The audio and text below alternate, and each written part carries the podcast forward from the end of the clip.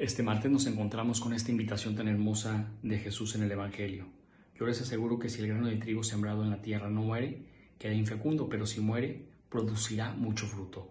El que se ama a sí mismo se pierde, el que se aborrece a sí mismo en este mundo se asegura para la vida eterna. Una invitación a no ser tan egoístas y a vivir más volcados en los demás.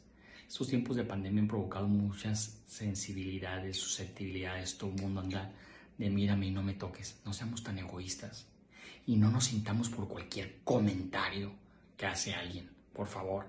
A veces no tenemos nada de resiliencia. Nos derretimos por cualquier cosa. Hasta lo que no nos comemos nos hace daño.